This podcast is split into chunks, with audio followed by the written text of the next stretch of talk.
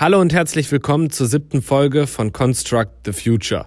Unser heutiger Gast ist Hubert Romberg. Hubert ist ein Unternehmer mit Leib und Seele. Er ist CEO der Romberg Baugruppe, Chairman und Gründer von Romberg Ventures und der CEO und Gründer von Cree, einem Startup, das sich auf modulare Holzhybride fokussiert. Cree ist in der Baubranche als einer der Herausforderer von Katerra bekannt, die kürzlich trotz hoher Finanzierung Insolvenz anmelden mussten. Großer Unterschied zwischen den beiden Unternehmen ist allerdings die Herangehensweise an das Thema Partnerschaften und Skalierung. Mehr dazu hören wir jetzt im gemeinsamen Interview mit Hubert.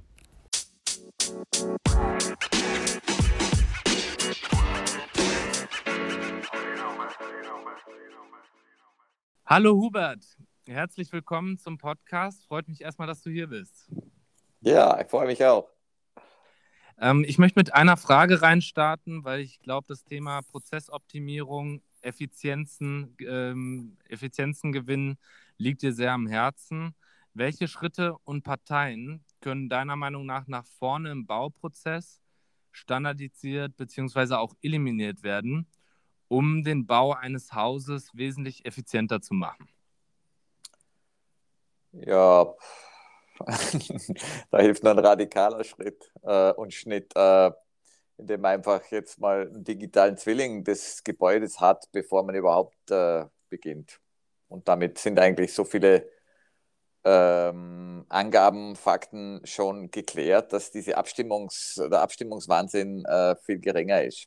Der erfolgt halt viel früher und zum Teil auf systemischer Basis, weil einfach schon klar ist, was geht, was geht nicht.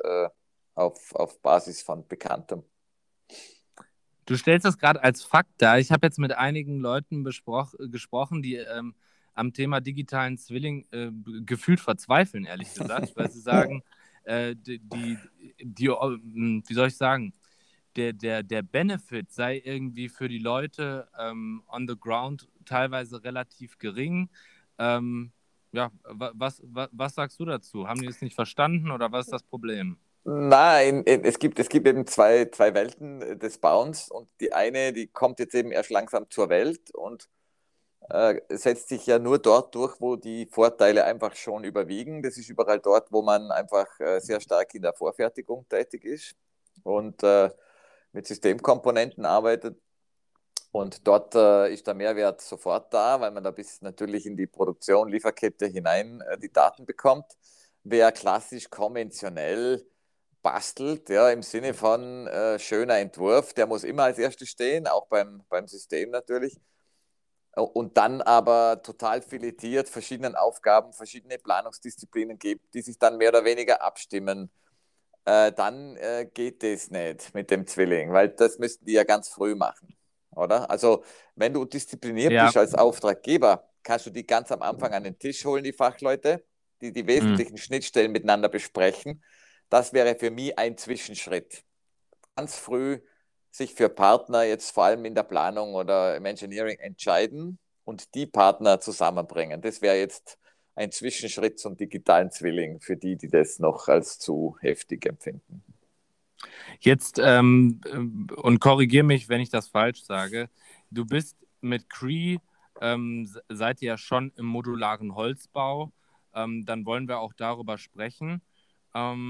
Wie, du sagtest mal, meine ich mich zu erinnern, in einem Vorgespräch, 5 bis 10 Prozent sei das überhaupt nur, der dadurch abgedeckt wird. Warum ist es nicht für fast, also warum ist modularer Bau im Allgemeinen nicht für jedes Haus relevant? Ja, was sind naja, die Gründe dafür? Also erstens mal gibt es einen ganz einen großen Markt, der, der in Richtung Infrastruktur geht. Das ist eher Tiefbau, Brücken, Tunnels, das ist klar, der ist unbenommen, wird sich äh, in Abläufen was ändern, aber nicht in der Vorfertigung.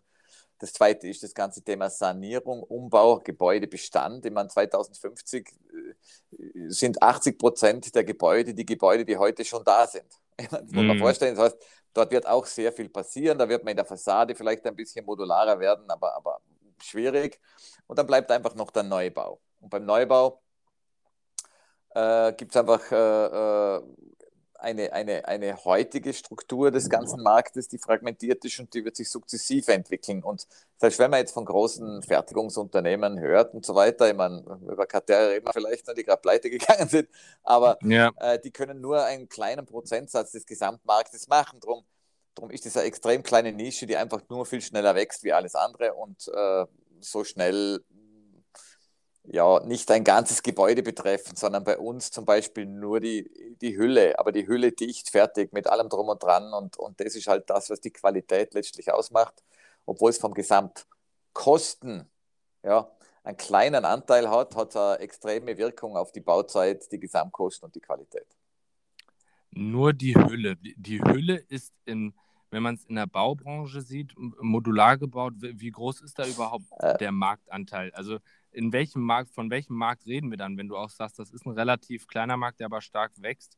Wie groß ist der Markt überhaupt? Der Markt ist riesig und der wird auch schnell wachsen. Mit Hülle meine ich natürlich nicht nur jetzt die Fassade, sondern Shell and Core, sagen wir. Also schon äh, alles, was nicht äh, vom Rohbau, zum Beispiel der Keller, das Erdgeschoss, die Schächte werden ja oft massiv gemacht, betoniert und mhm. der Rest dann quasi als vorgefertigte Elemente. Wobei wir zum Teil auch schon die Schächte mit vorgefertigten Elementen jetzt auch auch machen.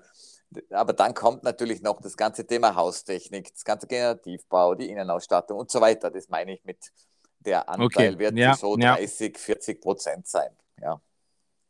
Ja, okay, spannend. Auch das mit dem, ähm, ehrlich gesagt, für mich auch nochmal ein spannender Fakt. Das hatte ich mich auch schon gefragt, wie hoch der Turnover ist. Äh, beispielsweise sagt Musk ja auch, dass die gesamte Autoflotte Flotte überhaupt erst in 20 Jahren theoretisch, wenn man ab heute nur Elektroautos bauen würde, komplett erneuert wäre. Ja. Das ist dann im Hausbau ja nochmal eine ganz andere Nummer. Genau. Ähm, okay, ähm, ein anderes Thema, ähm, oder du hast es gerade schon angeschnitten, Thema Katera. Katera ist jetzt pleite. Ähm, ich bin verhältnismäßig, wie auch anfangs schon mal gesagt, immer noch in der Baubranche. Ähm, du stellst ja äh, zwei Dinge heraus. Einmal ähm, toll, dass sie es überhaupt versucht haben, aber mhm. ähm, auf der anderen Seite eigentlich falscher Approach, weil aufgrund der Zusammenarbeit. Korrigiere mich, wie gesagt, wenn ich es nicht richtig sage, aber sie haben es ja versucht, im Endeffekt alleine durchzuziehen und ihr geht da eher einen Plattform-Approach, richtig? Richtig, also drum, äh, es sind zwei komplett unterschiedliche Mindset-Systeme, äh, Approach und, und ich habe ja schon mir ist ja Catera zu früh pleite gegangen, weil ich habe ja eigentlich mir gewünscht, mir gewünscht, dass ich so ein quasi so ein Showdown habe, oder? So quasi Cree als Plattform, kollaboratives Unternehmen, als der Herausforderer von Catera, die einfach mit scheiß viel Kohle, Milliarden gefundet, extrem viel Hired Guns und Leuten engagiert und, und, und also wirklich den, äh, ja, halt skalieren und, und, und wir eher mit dem, wir teilen und sind dafür schneller, haben mehr Projekte im gleichen Content und so weiter. Also das sind die zwei Welten, die zwei verschiedenen. Und bei Catera ist halt so, die haben sehr stark gesetzt auf, auf das Vertical natürlich. Wir haben unsere eigenen Projekte mit der eigenen Developer-Marge. Das macht auch Sinn, weil der Developer verdient eigentlich am meisten bei jedem Projekt. Die haben sie quasi drinnen gehabt. Zweitens, äh, die komplette äh, Supply Chain eben von der Produktion bis zur Beschaffung der Einzelteile durch. Das ist grundsätzlich nicht falsch, ja, wenn man die Supply Chain kontrolliert. Das sieht man ja auch jetzt mit den ganzen Materialien, die fehlen, oder? Aber das erfordert natürlich, und einer hat da geschrieben, ich habe das gelesen da, ähm, äh, wenn man ein Werk äh, um 160, äh, ein 80 Millionen Werk um 160 Millionen baut und dann muss man das auslasten und die eigenen Projekte natürlich nie, und das ist das größte Risiko, das man hat, wenn man bauen verbindet mit effizienter Produktion wie in Automotive zum Beispiel, weil ja. beim Bauen hast du externe Faktoren, zum Beispiel der Nachbar macht einen Einspruch, die Behörde braucht länger. Äh, you name it. Ich meine, du weißt ja, wie das ist. In so einem Bauprojekt, da gibt es hier Verzögerung, da mal was anderes, die extern sind. Die kann ich mit einer eigenen Maschine nicht steuern. Und darum kommt es dann natürlich zu Verschiebungen, zu Überlagerungen. Jetzt habe ich nicht genug Auslastung für dieses Werk. Das schreit ja nach Kapazität oder nach Futter. Mm, mm. Jetzt muss ich andere Projekte quasi mir anlachen, muss auf den Markt gehen und schauen, wer will sonst noch was von mir. Die, die was von mir wollen, haben aber, wie wir eingangs schon diskutiert haben, ihre eigenen Planungsabläufe gehabt und die Teile schauen halt nicht genauso aus, wie es mein Werk perfekt kann. Jetzt muss ich eigentlich in eine Art Ineffizienz hineingehen und das ist schon mal ein schwieriges Thema. Ja? Also wenn man so ein großes ja. Werk hinstellt. Und ähm, es, es, es geht einfach, man kann nicht auf Knopfdruck Gebäude skalieren, oder? Also wir. Also, wir, also, ist, also ich, ich versuche einmal äh, zusammenzufassen und wie gesagt, du sagst äh, was Falsches. Ähm, einmal der Punkt, es dauert einfach länger in der Baubranche. Es ist, also wenn du nicht reine Software baust, ist es nochmal anders als in Automotive, wo du, sagen wir mal, auf einer Plantage alles unter Kontrolle hast. Ja. Hier spielen viel mehr externe Faktoren eine Rolle. Ja. Ähm, und äh, oder das ist glaub, der Hauptpunkt, den ich entnommen habe. Bitte, bitte füg nochmal hinzu, wenn ich was vergessen habe. Ja, das ist natürlich äh, der Hauptpunkt. Und, und weil man nicht in die, ja, in die, in die, beim Bauen ist es ja so, ich brauche viele Projekte gleichzeitig, damit ich möglichst schnell lerne. Ja, wenn, wenn, mhm. heute, ja. wenn heute Google oder Amazon sagen, also das ist so eine Riesenbranche, geil, Plattform können wir auch und wir können auch Verticals bauen und Unicorns, wir steigen jetzt ein in dieses Business. Okay, das wäre ja eine Gefahr eine mögliche. Dann haben die vielleicht die Kohle und sagen, wir stecken eine Milliarde rein und stellen 5000 Leute ein und dann holen wir Cree oder die anderen sofort ein. Ja, schwierig, weil die Produktentwicklungszyklen sind ja lange. Ein Produkt ist ein bestimmtes Gebäude. Jetzt muss ich mal sagen, eine bestimmte Systematik, die muss ich mal entwickeln. Dauert vielleicht zwei, drei Jahre, damit es ja, perfekt ja. ist. Man mhm. muss sich ein Grundstück finden, das Produkt planen, genehmigen und bauen. Nochmal zwei Jahre. Das heißt, du brauchst eigentlich fünf Jahre, bis du das erste Gebäude fertig hast und lernst, was kann ich lernen ja, für das nächste. Ja. Also das, was normalerweise viel schneller geht, da kann ich nicht scrummen. Das heißt, die Zeitschiene ist dort das Thema. Das, mhm. was du brauchst, das war uns bei Cree natürlich unser Zugang, dass wir gesagt haben, wir müssen unser Wissen, das wir haben, teilen mit anderen, damit möglichst viel gleichzeitig beginnen zu bauen. Weil wir dann den Content und die Trainingsdata viel schneller kriegen, weil wir natürlich immer mehr jetzt ins Generative Design reingehen. Das heißt so viel mhm. wie, dass wir viele Entscheidungen, die da mal in der Planung getroffen werden, schon halb automatisiert machen können, weil wir ja wissen, was geht, was geht nicht, was macht Sinn. Das ist so ähnlich wie bei Amazon. Ja? Wenn bei uns ein, ein Architekt auf unserer Plattform plant und er wählt sich irgendwelche Details oder modulare Teile aus, dann kann man ihm sagen, andere Architekten, die das gemacht haben, haben auch das gemacht. Okay, also das ist, kommt uns ja irgendwie bekannt vor, oder? Und das ja. sind, das ist Wissen, das da ist, das natürlich extrem effizient ist. Ich habe ein anderes Beispiel. Wir haben bei einem großen Projekt in Berlin, das größte in Deutschland, in Holz, 14 verschiedene Fassadenelemente entworfen. Von der, also vom Bauherrn aus. War es gewünscht, also das mal zu untersuchen extrem Schallanforderungen, weil die Eisenbahn daneben ist. Von den 14 hat man 12 gebaut als Mockup und in einer Prüfhalle getestet auf Bauphysik, äh, Schall, alles Mögliche. Da gibt es also quasi die ganzen Werte und Gutachten dafür. Am mhm. Schluss hat der Kunde gesagt, ich nehme Nummer 5 zum Beispiel. Okay, ja. Nummer 5 wird gebaut. Aber jetzt überlege mal, was mit den anderen 13 ist, wovon 11 sogar mit allen Gutachten vorhanden sind, die sind auf unserer Plattform.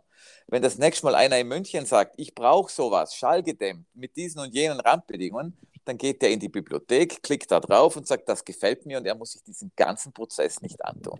Und das zeigt eigentlich, wie mächtig das ist, oder? Wenn du das aber als selbst tun willst, brauchst du einfach verdammt viel Geld, verdammt viele Leute und verdammt viel Kohle. Und manchmal geht es sich halt nicht und, aus. Und vor allem verdammt viel Zeit, wie es sich anhört, weil du ja sagst, ähm, du brauchst diese langen Testphasen, um halt eben lernen zu können, was ja auch Sinn macht mit den ganzen Witterungsverhältnissen drumherum. Ja. Ähm, ja das verstehe ich. Das bedeutet, im, in der Baubranche bezüglich auf ähm, ja, äh, systematische Learnings im, in der modularen Bauweise mhm. hat man eigentlich einen First Mover Advantage. Kann man das so sagen? Oder ja, ja, aber das ist eher aus der Not heraus. Ich meine, ich muss dazu sagen, vielleicht muss ich zuerst noch sagen, es ist nicht wie Lego. Es hört sich so an wie Lego, ja. Weil ja. bei Lego muss es ja nur physikalisch zusammenpassen, ja, Steckverbindung passt, ja. Mhm, wir haben mhm. ja noch ein weiteres Thema, das heißt Brandschutz, haben wir durch, also äh, es dafür vom Brandschutz, dafür kann kein, kein, kein Durchbrand geben können. Oder es gibt Bauphysik, wie verhält sich das bei verschiedenen Feuchteverhältnissen und so weiter auch die Verbindung. Das heißt, wir haben mehrere Dimensionen, die in der Intelligenz des Systems abgedeckt werden müssen. Es reicht ja nicht einfach zusammenzustecken, weil dann habe ich ja Feuchtigkeit oder einen Schimmel oder sonst was, oder? Also ja, ja, das, ja. das muss man auch wissen, weil viele glauben, ja, dann da steckt die halt einfach zusammen, ja. Das, das reicht halt nicht, oder? Also das ist sicher ganz, ganz. Was, äh, was ich äh, noch eine noch eine Frage, Hubert, weil ich glaube, de, den Teil, äh, de, der Teil ist, ist soweit verstanden, sage ich mal. Was, was ich mich jetzt frage, ist, du sagst selber, Approach zu, also Unterschied zu Katera. Approach einmal Mindset, äh, Zusammenarbeiten mit Partnern. Teilen. Zweite, Vertrauen und teilen. Vertrauen und teilen. ja. Jetzt habe ich noch eine Frage, der irgendwie auch in dieser, ähm, äh, länger auch in der Berliner Blase unterwegs war, wo viele Unternehmen mit viel Venture-Kapital wie halt ein Katera geboostet werden. Warum, warum denn nicht genau das, was ihr macht, aber mit halt noch viel mehr Geld im Rücken, als ihr momentan privat, sage ich mal, reinsteckt? Ja, das, das passiert auch. Es gibt, ein, es gibt ein anderes geiles Venture, die das gescheiter machen wie Caterra, aber ähnlich, äh, äh, ähnlich äh, heavy, äh, massiv mit Digital Automation, äh, Robotics in der Produktion, eigenes Building Operating System, Wood Hybrid Structures, ein deutsches, äh, ein, eigentlich ein österreichisches Unternehmen, das aber im deutschen Markt sehr aktiv ist und das nennt sich Gropius. Da bin ich auch mit in die Weltbringer gewesen. Ah, okay, cool. Und, aber äh, lass mich da ganz kurz zu dem Thema, ja. wie, wie, nach zehn Jahren, ja, wir haben, wir haben ja auch diesen Zeitvorsprung jetzt, muss man ganz klar sagen, ja, weil wir ja, bauen seit 2011 bauen wir diese Gebäude in verschiedensten Orten der Welt, also mit verschiedenen Codes. Das kommt ja dazu. Das heißt, Cree geht ganz massiv horizontal, um in verschiedenen Regionen und Ländern quasi mit den dortigen Codes die Genehmigungsfähigkeit zu erreichen für das für die Systemlogik, die wir haben. Mm, das mm. heißt, ich kann natürlich extrem schnell mit allen anderen Themen, Teilprodukten, Modulen auch weiter skalieren dort, oder? Aber warum äh, nach zehn Jahren? Weil wir haben unser Geschäftsmodell einfach zwei, dreimal ändern müssen, weil wir einfach das Falsche hatten. Okay, also das heißt, wir haben am Anfang gedacht, wir bauen. Ja, wir sind quasi, wir machen jetzt Holzbau-GU und, und die Leute wollen das alle und wir sind da First Mover und Klima und Ressourcen und das war vor zehn Jahren, das einfach kein Schwein war, interessiert. War, da, war, da, war, das auch noch 2012 bei dem Salzburg TED Talk so, den ich Ja, genau. Ja, ja, genau. und dort habe ich ja schon gesagt, wo ich die Zukunft sehe und war wirklich davon überzeugt, dass die auch bald kommt. Aber dann habe ich festgestellt, die ganzen Vorschriften, ja, in allen Städten und Ländern, jede Stadt eigene Vorschriften, Brandschutz, Bedenken. Die Kunden haben sich das nicht getraut, die GUs können das nicht, oder? Mit Holz ja, kann ja. niemand umgehen. Also ganz schlimm. Dann haben wir gesagt, ja, probieren wir mal das, dann probieren wir mal das. Dann ist uns die Kohle ausgegangen. Ja, dann haben wir gesagt, wir fanden das irgendwie durch.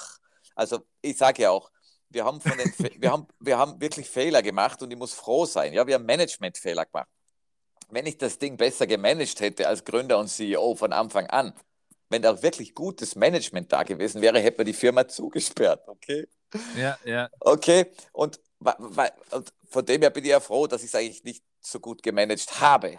Auf der anderen Seite hat es zu sehr viel äh, auch schwierigen Diskussionen geführt, bei mir in der Familie, mein Vater und ich, weil er hat gesagt, Hubert, wir sind zu früh dran, das bringt nichts, wir verbrennen so viel Geld und Zeit und, und, ja, ja, und ja. dein Fokus und, und, und, und er hat recht gehabt grundsätzlich und, und, und, und weil er auch so, so massiv, massiv dagegen gegangen ist irgendwann einmal, weil er gesagt hat, das ist fertig, aus, dann äh, äh, haben wir gesagt, wir müssen eine Lösung finden, weil ich, ich wollte es nicht loslassen, weil ich gesagt habe, ich ja, es kommen ja. jetzt, jetzt kommt die Digitalisierung, jetzt kommt das Klimathema, jetzt, jetzt geht's los und, und dann habe ich es eben rausgekauft, oder privat, mit ein bisschen Geld. Ja. Und hat gesagt, das habe ich aber mhm. nur mehr drei Monate Runway und, und dann, ja und so weiter. Also das war sicher ein Thema, wo, wo es uns gezwungen hat, in ein neues Geschäftsmodell zu denken. Er hat gesagt, wir sind jetzt einfach eine Plattform. Ja, wir, wir teilen jetzt einfach alles, was wir haben und helfen anderen, es zu tun, damit wir schneller lernen, weil wir können das selbst nicht leisten.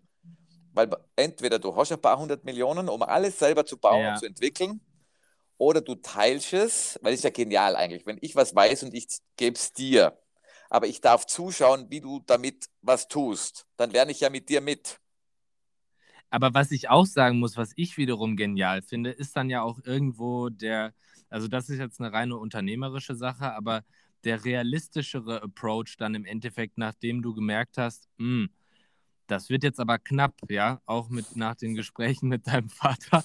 Ähm, und dann äh, dadurch auch der Plattform-Approach in Anführungsstrichen, wie das ja häufiger bei Startups ist, aus der Not gekommen ist, zu sagen, okay, das müssen wir jetzt hier irgendwie ja, anders machen. Genau. Alleine war eine schöne Idee, aber jetzt ähm, muss es irgendwie funktionieren. Ganz interessant, ich habe das unlängst auf LinkedIn ja auch geschrieben, weil mir so wirklich, wirklich so präsent gekommen ist. Normalerweise sagt man ja jedem, auch Startup, entweder du machst ein Vertical oder du gehst horizontal, aber nicht beides. Das geht nicht. Das kann keiner leisten von der Kohle und von der Zeit, ja? Ja. Bei uns war das so, wir sind zuerst vertikal gegangen und gesagt, geht nicht mehr, aber mit der vertikalen Erfahrung der Projekte, die wir schon gebaut haben, dem Track Record, alles, was wir dort schon real gezeigt haben, sind wir dann horizontal gegangen.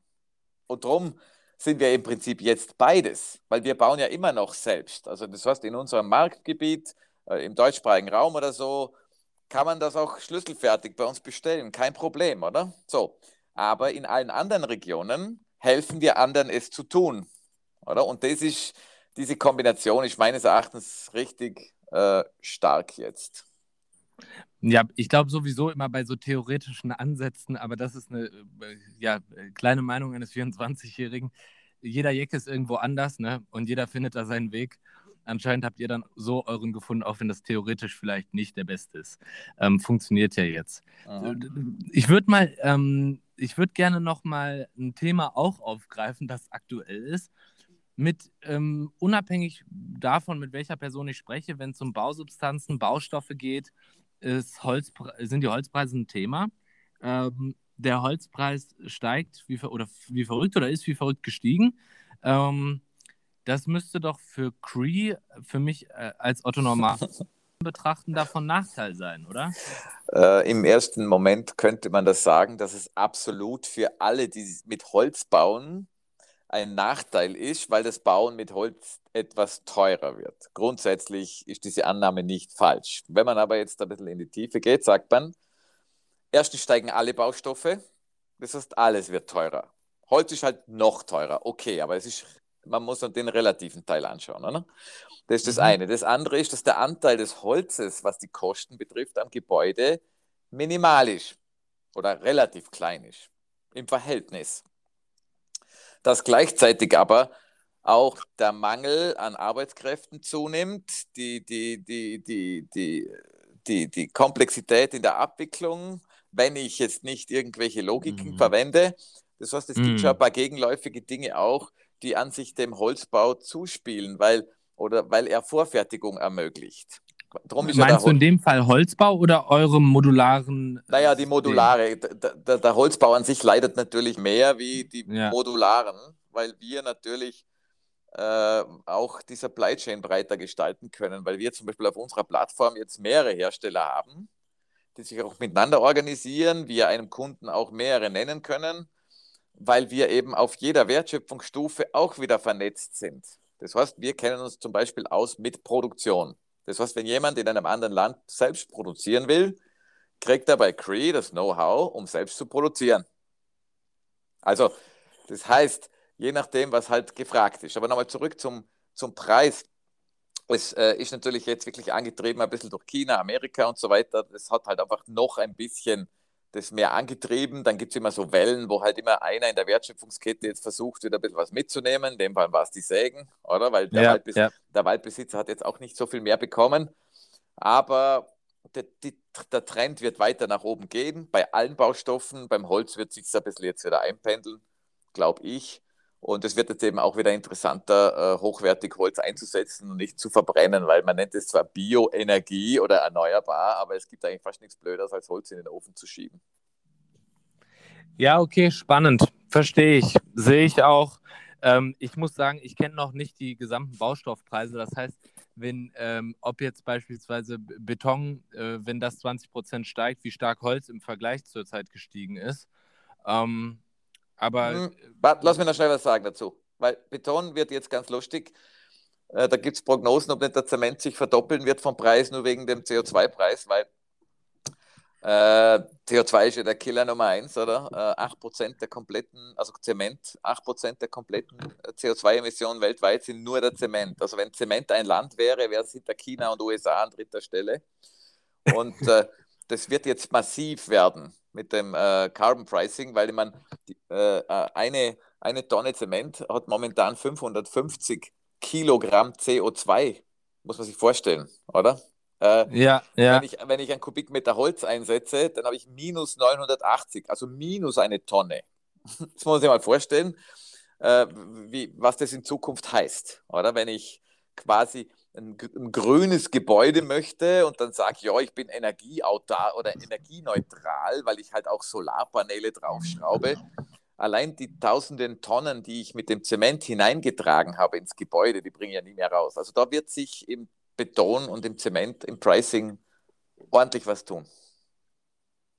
Äh, auch noch eine Frage zu, zu Holzbau. Ähm, CO2 bindet ja zwar, ne? Ähm, gleichzeitig müssen ja aber auch, oder ist, ist CO2-technisch von der Bilanz her super. Gleichzeitig müssen ja aber auch für das, äh, für, um Holz zu bekommen, Bäume gefällt werden, ne, die ansonsten auch CO2 binden würden. Genau. Es ist ganz sicher auch eine, ähm, eine Standardfrage, aber mhm. war trotzdem etwas, wo ich mir gedacht habe, hm, Gute ähm, Frage. Das, das hört sich, also ne, gibt ja auch die Chance, es mal zu beantworten, ja. Also grundsätzlich äh, ist ja ein Wald, ein Wald sollte nachhaltig bewirtschaftet werden und man muss aus dem Wald immer wieder einen Teil, nicht, nicht flächenmäßig, aber einen Teil der Bäume rausnehmen, damit es wieder Licht gibt, dann wachsen unten wieder jüngere, jüngere nach und so gibt es immer einen Wechsel von, von, von, von Bäumen. Jetzt muss man wissen, dass der Baum, wenn er ganz jung ist, relativ wenig CO2 aufnimmt und wenn er alt ist, auch wenig. Das ist so eine, so eine Glockenkurve. Das heißt, Mhm. Äh, ab einem bestimmten Alter nimmt er gar nichts mehr auf, oder? Beziehungsweise wenn er zum Beispiel umfällt und im Wald verrottet, gibt er alles wieder ab. Das, was das Beste ist, ihn in der Phase, wo er am meisten äh, aufgenommen hat und es abnimmt, seine Fähigkeit aufzunehmen, ihn herauszunehmen, zu Ingenieurbauwerken zu machen, Baustoffen, quasi in Gebäuden höchstwertig einzusetzen, ja. dort, dort eben Zement zu ersetzen und andere Baustoffe und dann bleibt es dort gebunden, 100 Jahre, bis das Gebäude halt abgerissen wird. Und dann haben wir über den digitalen Zwilling und die Materialliste und die Rückbauanleitung die Möglichkeit, diese Stoffe alle wieder zurückzuholen und in eine Zweitnutzung zu übertragen. Und erst nach mehreren Kaskaden kann ich es in einen Ofen schieben und selbst dort ersetzt es dann am Schluss andere Brennstoffe, die vielleicht CO2 äh, auch äh, verursachen. Aber das ist eigentlich die Logik hinter dem, warum wir CO2 wirklich speichern damit. Sagen wir mal, ihr würdet mit Cree so erfolgreich, ja, dass ihr auf einmal noch, noch, also heute schon sehr erfolgreich, aber noch hundertmal mehr bauen würdet. Also wenn alle sagen würden, Mensch, der Romberg, der, der hat ja absolut recht, wir müssen alle mit Holz bauen, alle fangen an mit Holz zu bauen, ja. Ähm, ist, ist die Message dann immer noch so eindimensional, sage ich mal, dass man trotzdem mit Holz bauen könnte? Weil dann könnte ich mir vorstellen, wird zu viel abgeholfen, ja. oder? Oder ist das etwas, das, sagen wir mal, du ganz bewusst so pushst, weil du weißt, es fängt jetzt sowieso nicht jeder an, mit Holz zu bauen, aber wenn mhm. wenigstens mehr mit Holz gebaut werden würde, wäre es auf jeden Fall gut. Mhm, gute Frage. Ähm, man könnte den gesamten Hochbau, den gesamten Wohnungsbau in Deutschland mit einem Drittel des jährlichen Einschlages bewältigen. Wäre kein Problem. Also es gibt nämlich ganz viele andere Nutzer auch noch, nämlich was wird verbrannt, muss man sich darüber nachdenken, ob das gescheit ist mit den Pellets. Zweitens mm, äh, mm. muss man Papier, der Haupt, Hauptabnehmer von Holz ist ja Papierindustrie. Mm. Das heißt, muss ich das machen oder keine mit Hanf zum Beispiel? Hanf ist zum Beispiel eine extrem attraktive Pflanze. Wir untersuchen uns das jetzt, also nicht nur zum Rauchen, sondern vor allem für Dämmstoffe. Das kann ja. man jetzt quasi für Samen, Dämmstoffe, du kannst die kompletten Fasern verwenden sogar Seile mhm. noch machen.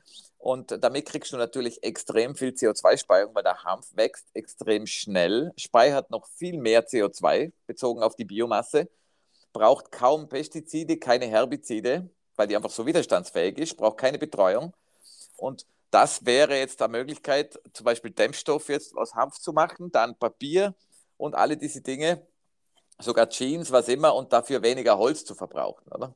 Also es ist ja mit mhm. Bambus so. Bambus kann ich jetzt nicht nehmen als, als, als massive Träger, aber Bambus kann ich zum Beispiel nehmen für, für Bodenbeläge oder für, für äh, kleinere Querschnitte zum Beispiel. Das ist auch ja, interessant, ja. weil Bambus wächst extrem schnell, extrem CO2, äh, extrem schnelle CO2-Aufnahme aus der, aus der Luft. Also äh, von dem her wäre es kein Problem, wenn man, wenn man einen wesentlichen Teil des deutschen äh, Wohnungsbaus oder Hochbaus in, äh, in Holz, vor allem mit Holzhybriden, ich bin ja kein Fanatiker und sagen, es muss alles mit Holz gebaut werden. Ich bin ja auch ein bisschen kritisch in Sachen Mass Timber. Das ist so die Bewegung in Nordamerika.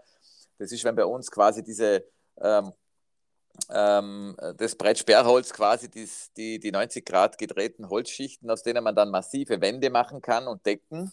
Mhm. Auch für den mhm. Systembau, da schneidet man aber die ganze Tür und die Fenster raus. Also das ist ja dann auch ein ordentlicher Verschnitt. Und da braucht man eigentlich zu viel Holz. Wir sind Freunde von so wenig von allem wie möglich. Darum bauen wir zum Beispiel diese Hybrid-Themen, wo wir nur 8 cm Beton quasi Teil haben von diesem Holz-Hybrid-Fertigteil. Äh, das freut mich richtig, dass du das auch angesprochen hast mit dem Hanf, ehrlich gesagt. Das macht ja Laune, auch auf dem Thema vielleicht mal jemanden einzuladen, der da auch ähm, sich, sich hauptberuflich, sage ich mal, mit beschäftigt. Mhm. Ähm, ich wollte, ich wollte mit dir noch, ähm, bevor wir zum Schluss kommen, wollte ich noch ein Thema ansprechen und das ist das Thema Talent. Ja, wir haben auch viele junge Zuhörer, äh, Zuhörer und Zuhörerinnen.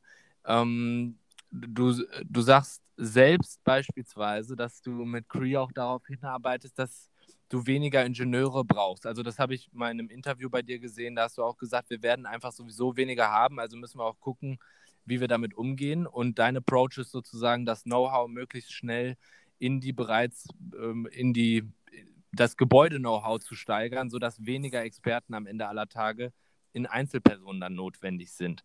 Wenn du also wie gesagt, korrigiere mich wieder, wenn ich das falsch sehe. Ja? Mhm. Wenn, ähm, wenn du heute, du, du, hast ja auch Kinder, ähm, deinen Kindern empfehlen müsstest, was sie studieren, ja, würdest du dann sagen, eher Ingenieurwesen oder Computer, äh, Computer Engineering, ja? Hm, da ist äh, dann gar kein Unterschied mehr. Also meine, meine Kids ist ja so, dass, dass äh, einer, einer der, der, der Jungs ist, der ist auf der TUM jetzt, äh, hat den Bachelor gemacht und äh, der hat, hat quasi Technologie und Management eher auf der Datenbasis studiert der andere, der ist auf der HTL, der, der eher jetzt von der Bauseite mehr kommt, äh, aber auch natürlich mit den ganzen digitalen Themen jetzt im Bauen dann konfrontiert ist. Also da, da verschwimmen jetzt diese Grenzen. Ja, das gibt es so nicht mehr. Und was ich gemeint habe, ist, dass wir weniger reine Ingenieure brauchen, weil wir einfach viel zu wenig bekommen in Zukunft.